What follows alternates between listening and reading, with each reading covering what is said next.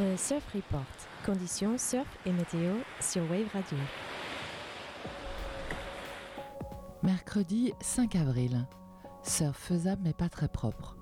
Houle longue ouest-nord-ouest de 1m60 en diminution jusqu'à 1m40. Période de 14 secondes. Vent onshore faible toute la journée. Pleine mer à 5h, descendante jusqu'à 11h15, puis haute à 17h30 avec un coefficient de marée de 82. Température de l'eau 13,5 degrés. Côté météo, c'est comme hier, grand soleil et température fraîche, elles aussi de 7 à 17 degrés. Demain en bonne condition, quelques nuages le matin puis grand soleil, il faudra attendre ce week-end pour une remontée des températures. Bon surf et bonne journée sur Web Radio.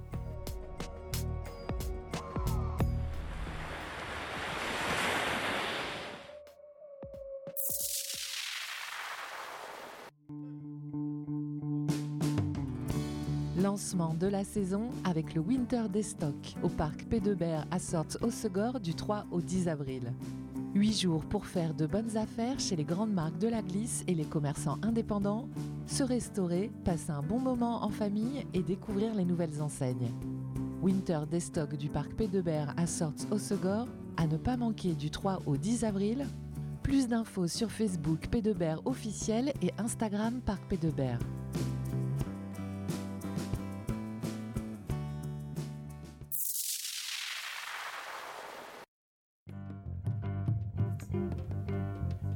Jaga.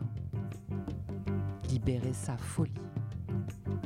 L'émission sur la musique africaine, le premier mercredi du mois à 18h.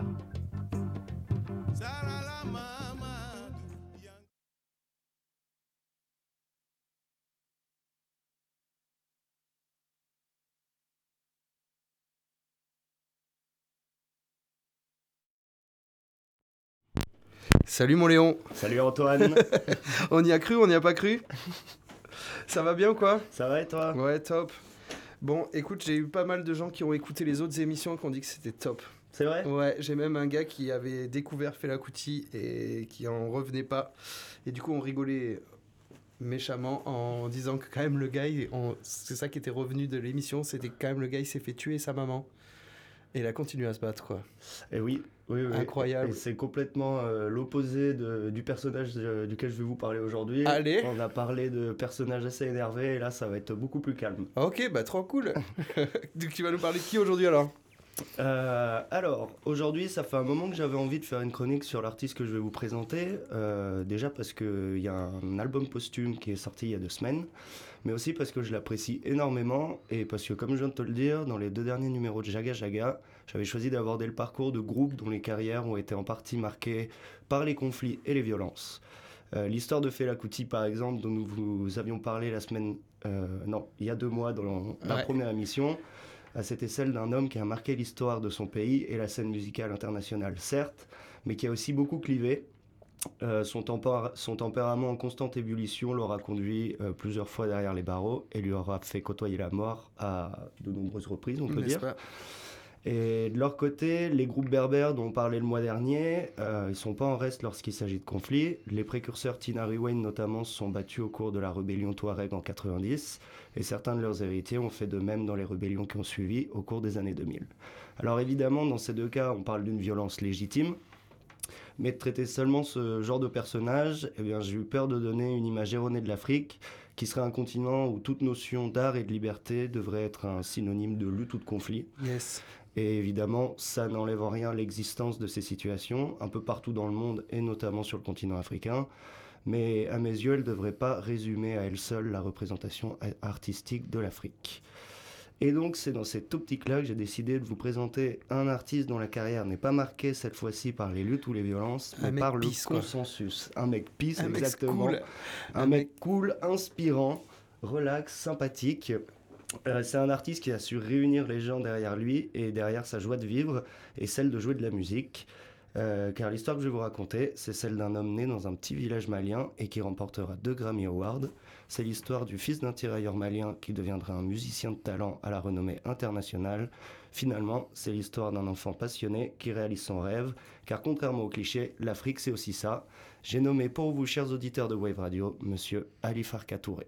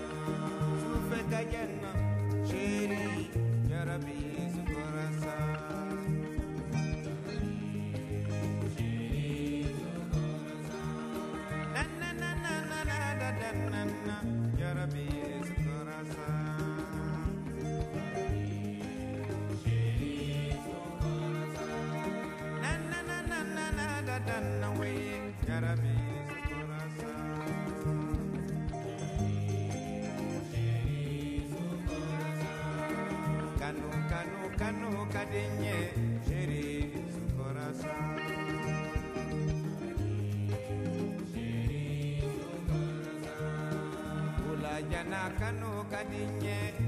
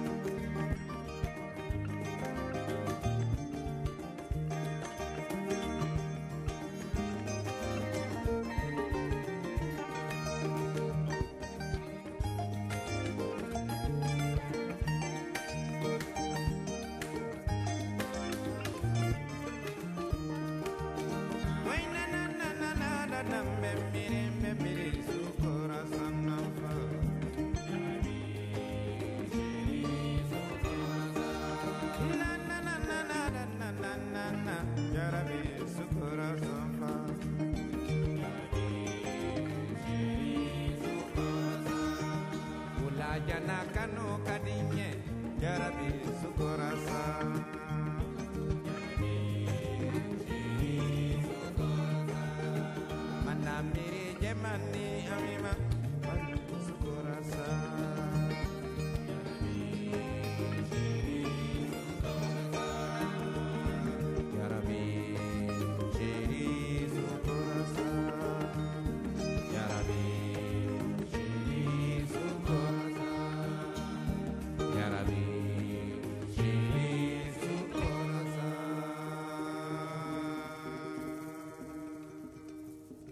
Ali Farka Touré euh, and Raikouder avec le titre Soukora sur Web Radio. Vous êtes dans l'émission Jaga Jaga, l'émission sur la musique africaine.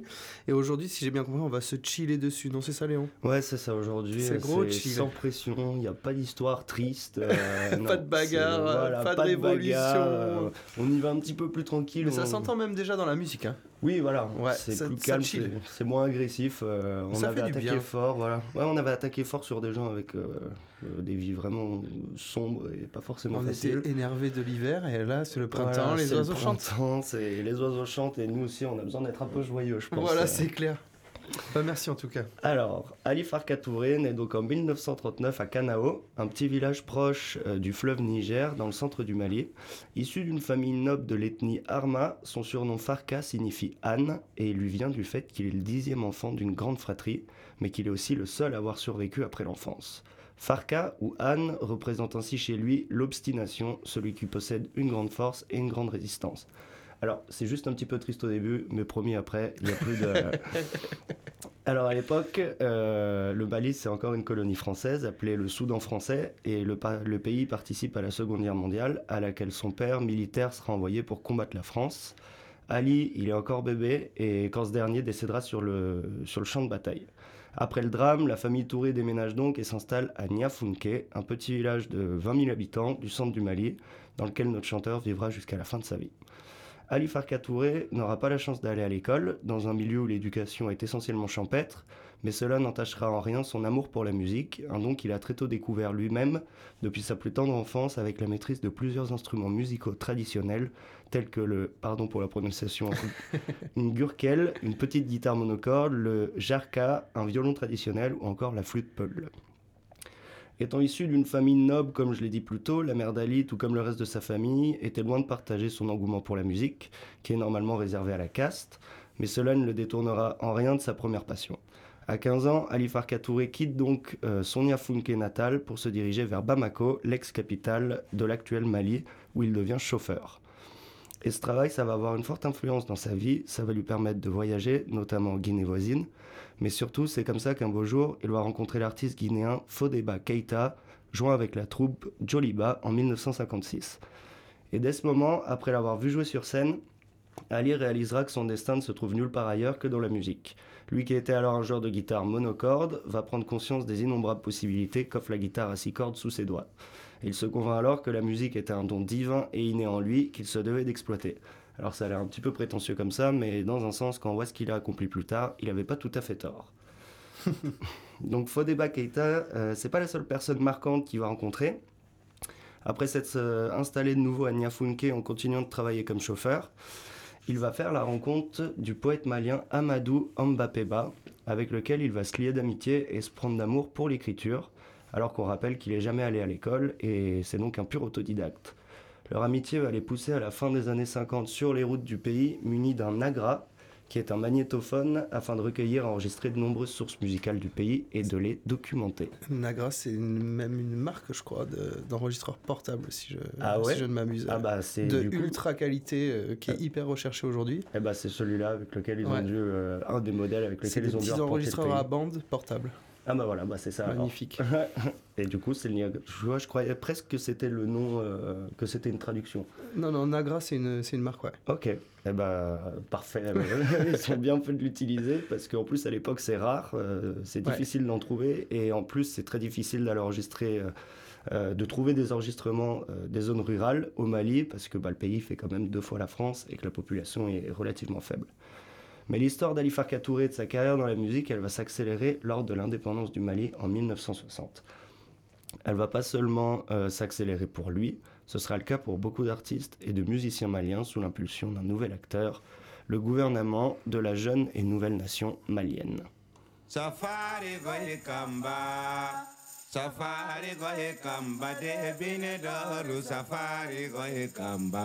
Ah.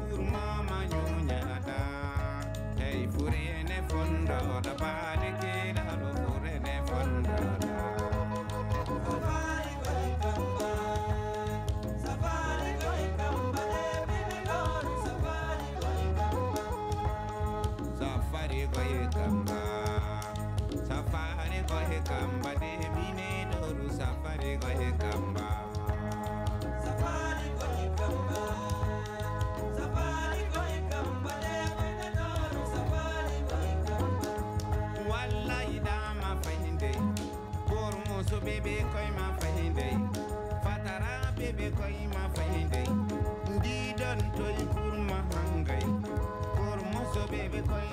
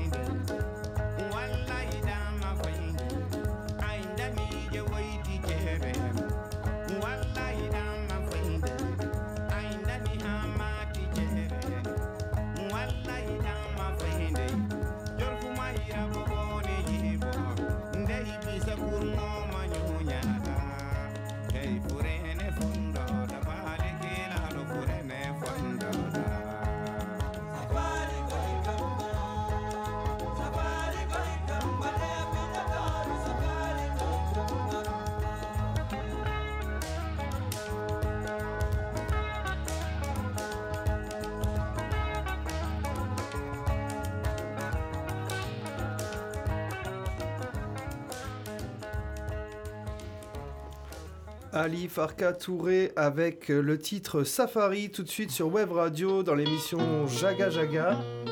Et oui Elise, j'ai oublié de... cliquer sur le automatique du nouveau logiciel. Donc dans l'émission Jaga Jaga qui parle de musique africaine, il y a du soleil dehors, il y a du soleil sur les ondes, j'espère que vous passez un bon moment. Euh, C'est Léon qui a les, manettes de cette émission et qui nous parle d'Ali Farka Touré.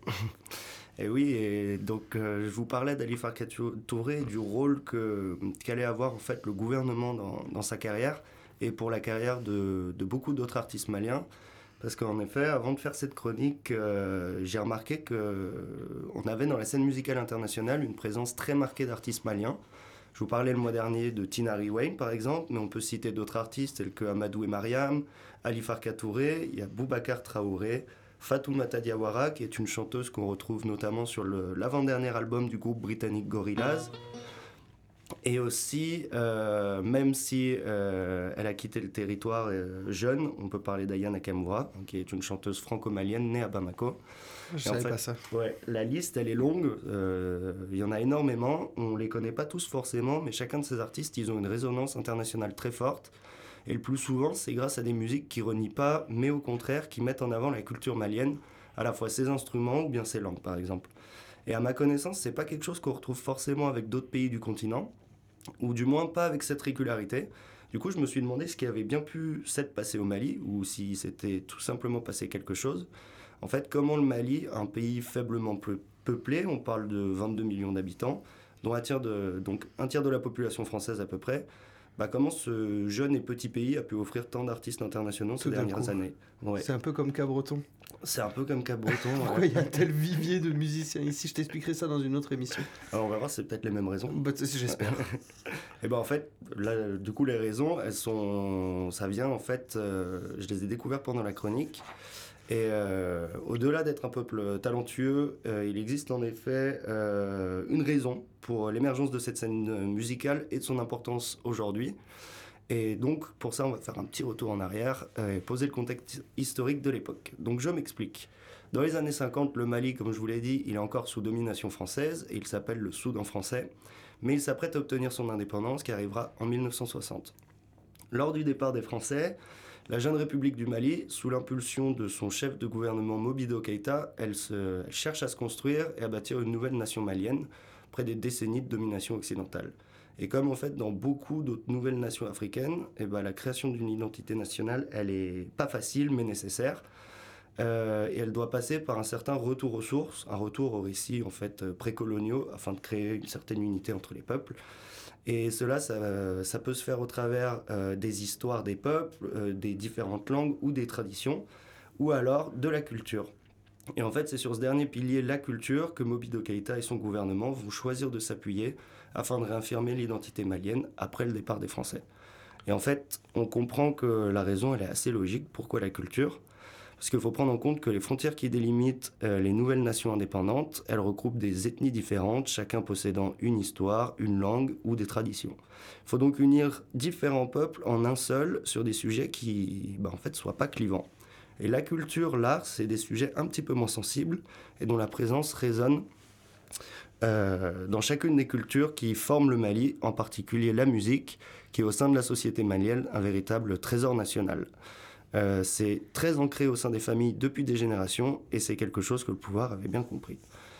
Du coup, pour ce faire, Mobido Keïta il met en place plusieurs orchestres interna- euh, suivant le modèle de leurs voisins guinéens. C'est des formations qui vont avoir pour objectif de donner euh, aux traditions multiséculaires maliennes une couleur plus moderne et d'exalter les valeurs de la Révolution. En fait, sur des mélodies traditionnelles, les musiciens introduisent des cuivres, des congas, des guitares électriques et des arrangements contemporains. Et ça, c'est ce qu'on appelle le mélange tradi-moderne. C'est mettre en avant l'héritage musical prodigieux du Mali en y intégrant une nouvelle touche de modernité. C'est un domaine dans lequel encore aujourd'hui les artistes maliens excellent et c'est un mélange qu'on retrouvera énormément dans ce qu'on appelle la world music. Alors cette euh, politique culturelle basée sur les jeunes artistes, elle va perdurer même après la chute de Mobido Keïta et elle va continuer jusqu'à la fin des années 80. Durant cette période, on y voit naître des festivals, des orchestres régionaux, des labels comme le Mali Kunkan et aussi des radios publiques telles que Radio Mali, qui est une radio qui mettra en avant les jeunes artistes maliens en les diffusant en live mais aussi en les enregistrant. Et finalement aujourd'hui, ce soutien de l'État, il peut expliquer en partie l'importance de la scène musicale malienne, à la fois sur place mais aussi à l'international, avec nombre d'artistes qui ont su s'exporter à l'étranger.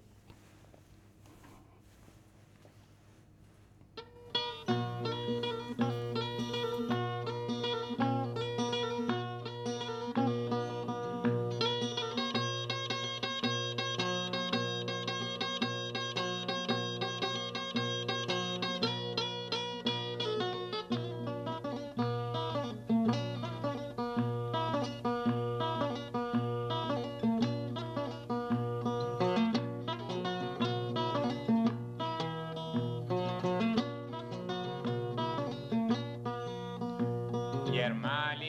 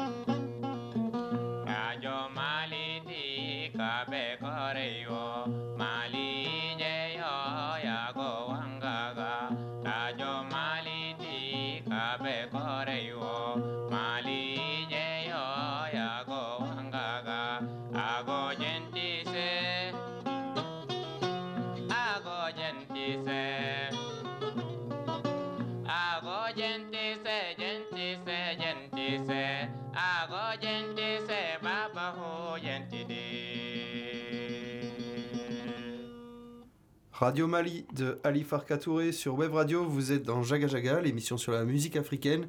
Il fait beau dehors, il fait beau sur les ondes. Et c'est cool. On est bien. Ouais. De quoi tu vas nous parler maintenant?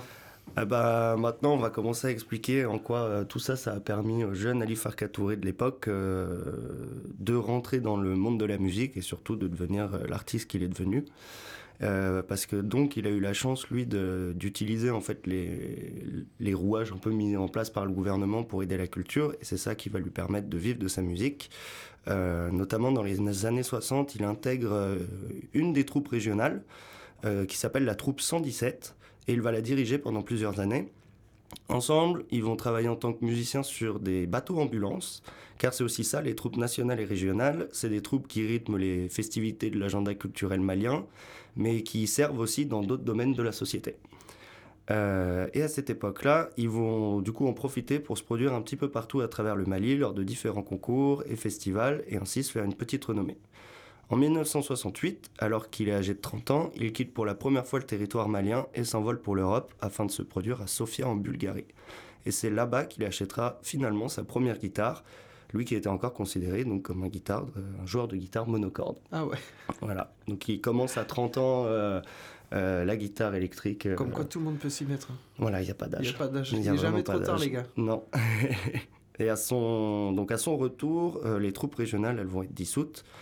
Euh, il va donc intégrer la radio dont je vous parlais, euh, Radio Mali, et donc euh, la radio, euh, la chanson qu'on a écoutée qui est un hommage à cette radio.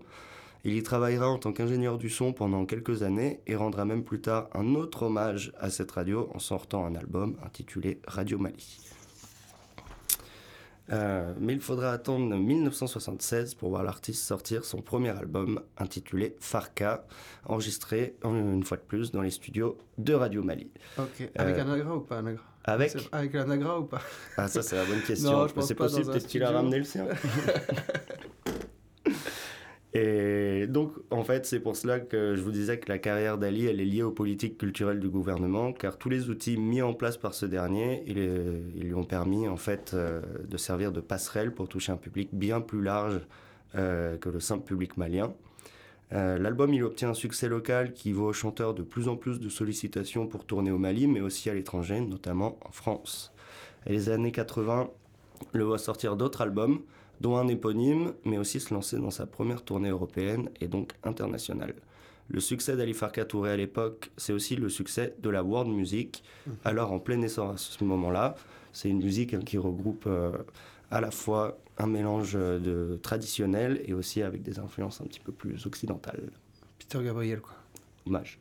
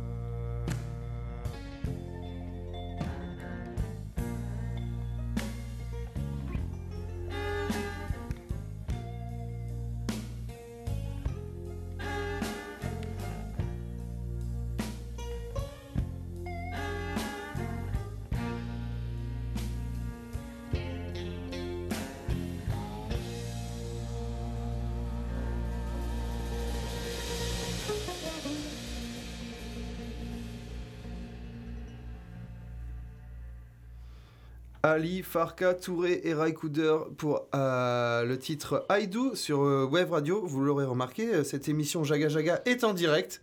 Euh, je pense que vous vous en êtes rendu compte aujourd'hui. Désolé pour les petits couacs, on a un nouveau petit logiciel à la radio. On est hyper content d'ailleurs. Merci comme équipe de nous avoir fourni ce logiciel. Mais il faut qu'on se fasse la main maintenant et c'est ce qu'on est en train de faire avec Léon dans cette émission sur la musique africaine. Oui. Ouais, c'est ça. Ouais, c'est la, euh, on, on peut le dire aussi, c'est la première en live de Jaga Jaga. C'est la première live Ouais. de Jaga Jaga, voilà. Voilà, donc c'est euh, grande journée des premières aujourd'hui. On se transpire dessus là euh, dans le studio. ouais. On n'en peut plus.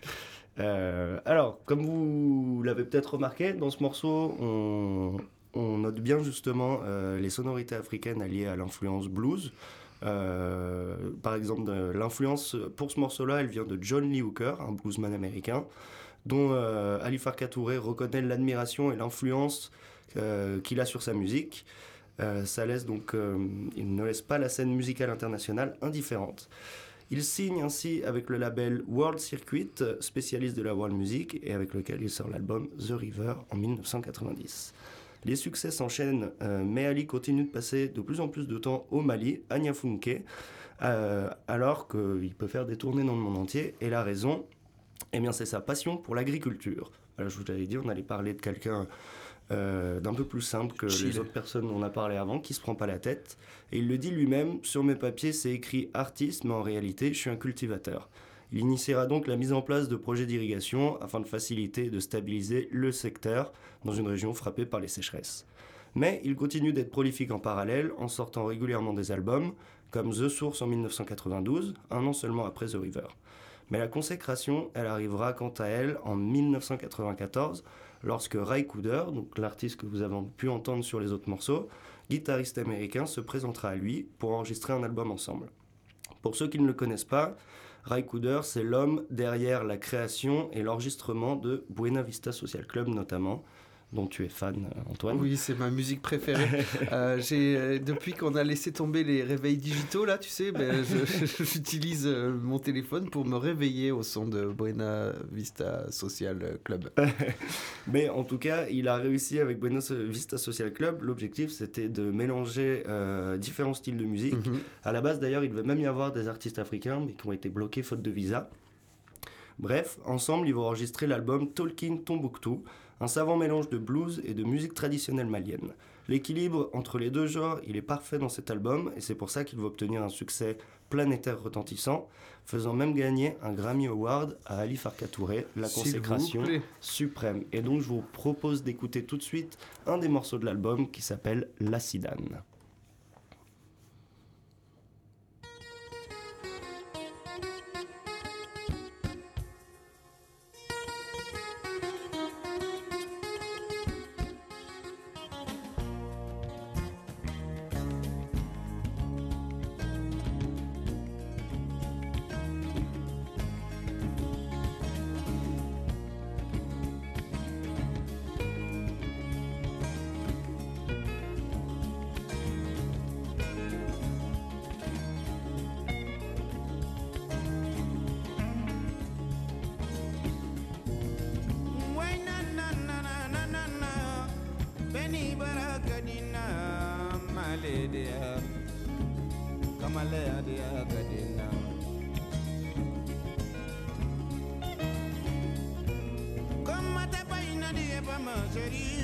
Mata filila di pama Mata paina di pama seri Mata filila di pama Ibara kolo kuru di bulu ke pama Ote paina mata filila di pama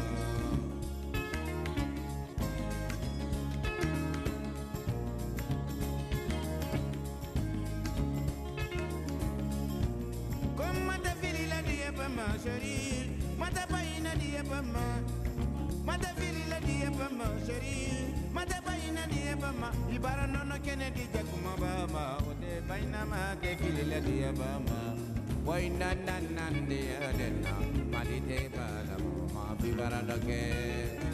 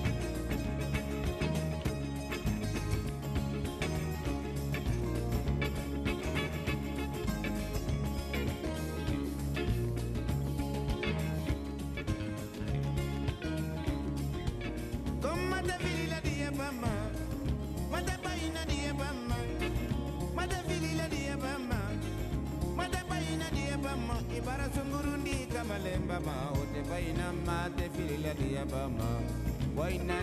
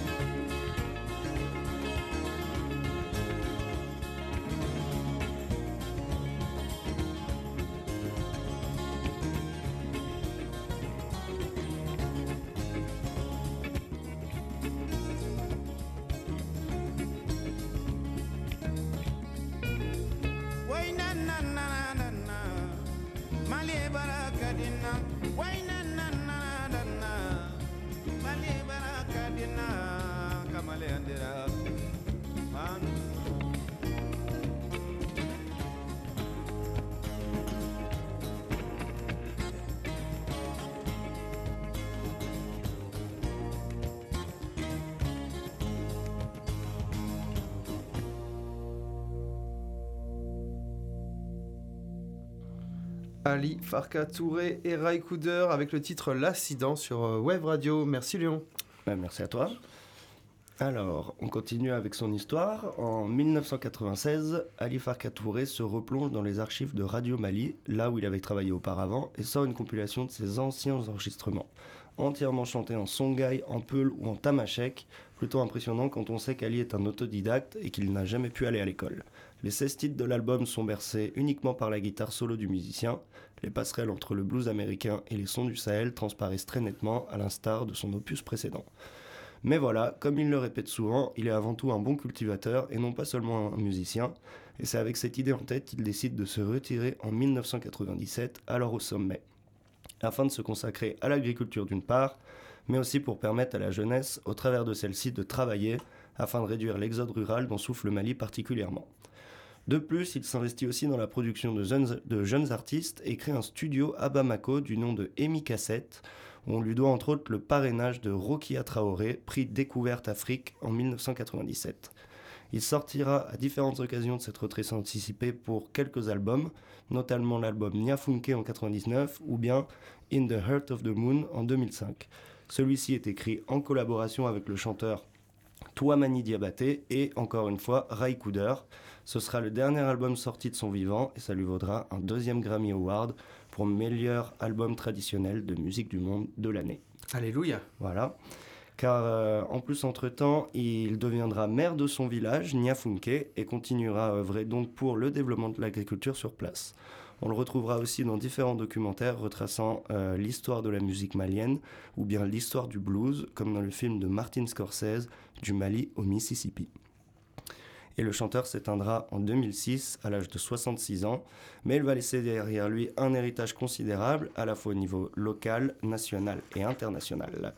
Localement, avec l'impact qu'il a eu par exemple sur son village de Niafunke en tant qu'agriculteur et maire, nationalement car la musique d'Ali, tout comme sa personne, a eu cette faculté à unir les gens derrière eux et à créer du consensus, et enfin international- internationalement car grâce à sa musique et sa présence dans de nombreux documentaires, comme évoqué plus haut, mais aussi grâce à son fils, Vieux Farka Touré, dont Antoine va nous parler tout de suite. Fils à qui, je précise, Ali avait interdit de jouer de la guitare et de devenir musicien, parce qu'il fallait bien, fallait bien qu'il ait un défaut. Est-ce ce qu'il l'a obligé à planter des carottes?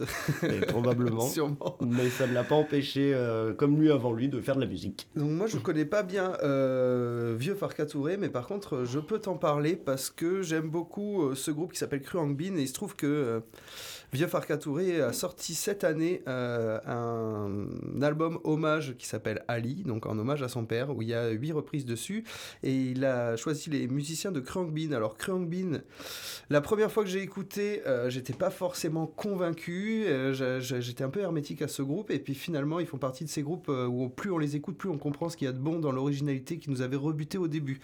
Un jour, euh, je regarde une euh, série un peu teenager qui s'appelle Outer Banks et je chasame le titre The Infamous euh, Bill et je me rends compte que j'adore vraiment ce groupe, en fait, ce trio texan composé de Mark Spear à la guitare, Laura Lee Ochoa à la basse et de Donald Johnson à la batterie, des musiciens exceptionnels, remarqués à l'international lors de leurs immenses tournées et ce, à juste titre, quand on entend la virtuosité et l'originalité avec lesquelles ils composent leur espèce de mélange de funk, thai, dub et psychédélique musique latine, s'il vous plaît.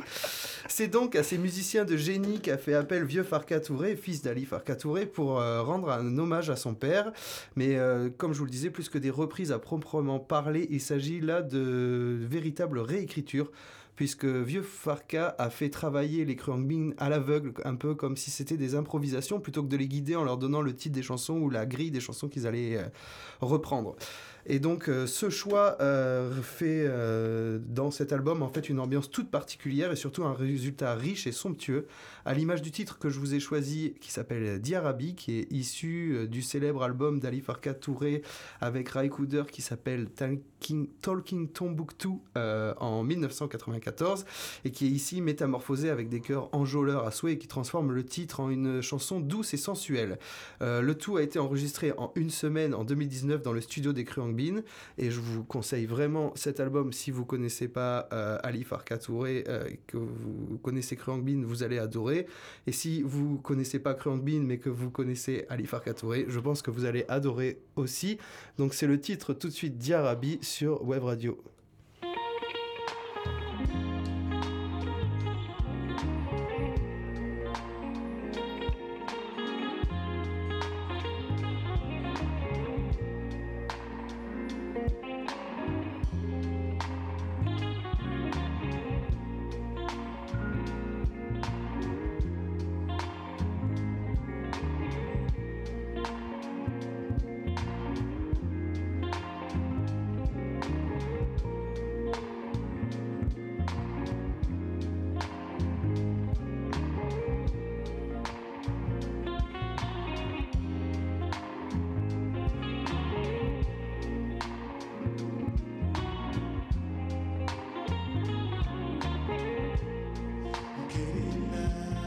should have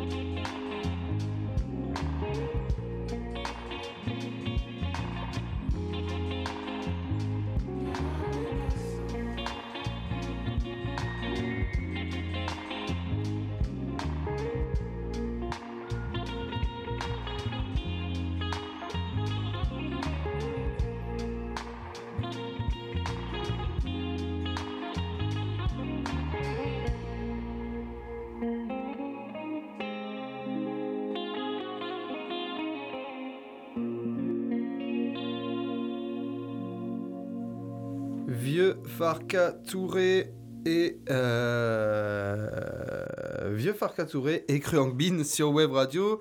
Euh, J'espère que vous avez apprécié cette émission.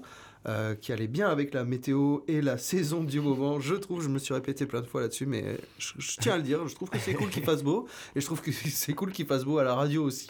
Merci beaucoup Léon, on a encore appris plein de choses grâce à toi et c'est un vrai plaisir. Euh, on se retrouve d'ici un mois. Oui, c'est ça. Vous pouvez écouter les podcasts de Jaga Jaga sur le Mixcloud de Jaga Jaga qui va peut-être devenir un PodCloud, je crois, c'est ça? Pod- Pod, Podcloud? Pod, PodCloud, c'est ça, Cocorico, un truc de streaming français euh, que je vous conseille de découvrir euh, où on va passer tous les podcasts de web radio dessus et comme ça vous pourrez même les écouter sur Spotify. C'est pas la classe ça un peu? Bah là, ça y est. hein. Allez, ça y est, Des c'est la- grandes choses se c'est la multinationale. On va, on va envoyer les liens à Youssoundour et, euh, pour préparer la prochaine émission. merci beaucoup Léon. Euh, merci les auditeurs. Merci on vous embrasse tous et euh, on vous dit au mois prochain. Ciao.